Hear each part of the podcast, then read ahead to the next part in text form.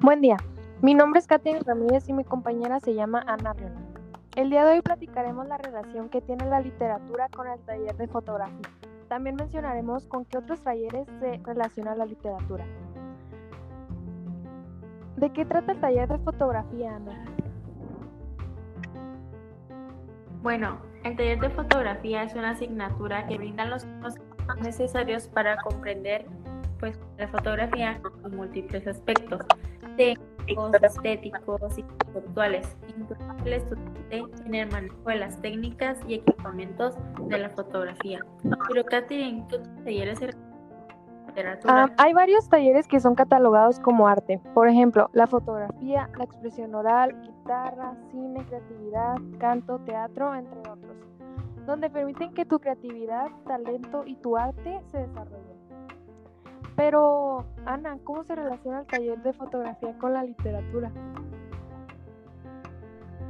Bueno, a partir de una fotografía se abren multitud de posibilidades hacia la creación de un mundo literario. El fotógrafo ve más realidad que el objetivo de la cámara. El lector percibirá entonces una imagen o varias de la realidad y no una realidad espiritualizada, negando cualquier lenguaje expresivo. Ambas se integran universo comunicativo, pues su función es transmitir una idea, un mensaje, dando lugar a dos tipologías textuales, la verbal y la icónica, las cuales al interrelacionarse son capaces de construir realidades, como es el ejemplo del panorama.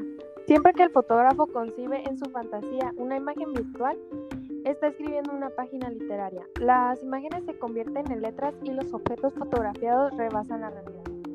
El mar, el cielo, la aurora, el ocaso abandonan su apariencia real y nos transportan a un sinfín de percepciones.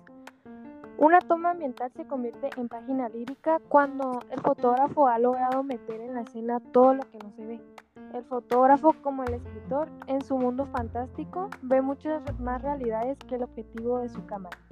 Cada toma fotográfica pasan a ser breves páginas y a veces grandes relatos. Cuando contemplamos una exposición fotográfica legado de un autor, estamos leyendo las memorias de su época. Para terminar, ahora sabemos lo que es la literatura, que no es solamente libros o lecturas, trata más en expresar algo que sientes y deseas transmitir en tus obras, expresiones y palabras. No hay un solo modo para expresarse, está abierto a la imaginación. Bueno, aquí nos despedimos. Fue agradable platicar sobre un tema importante con ustedes. Hasta la próxima.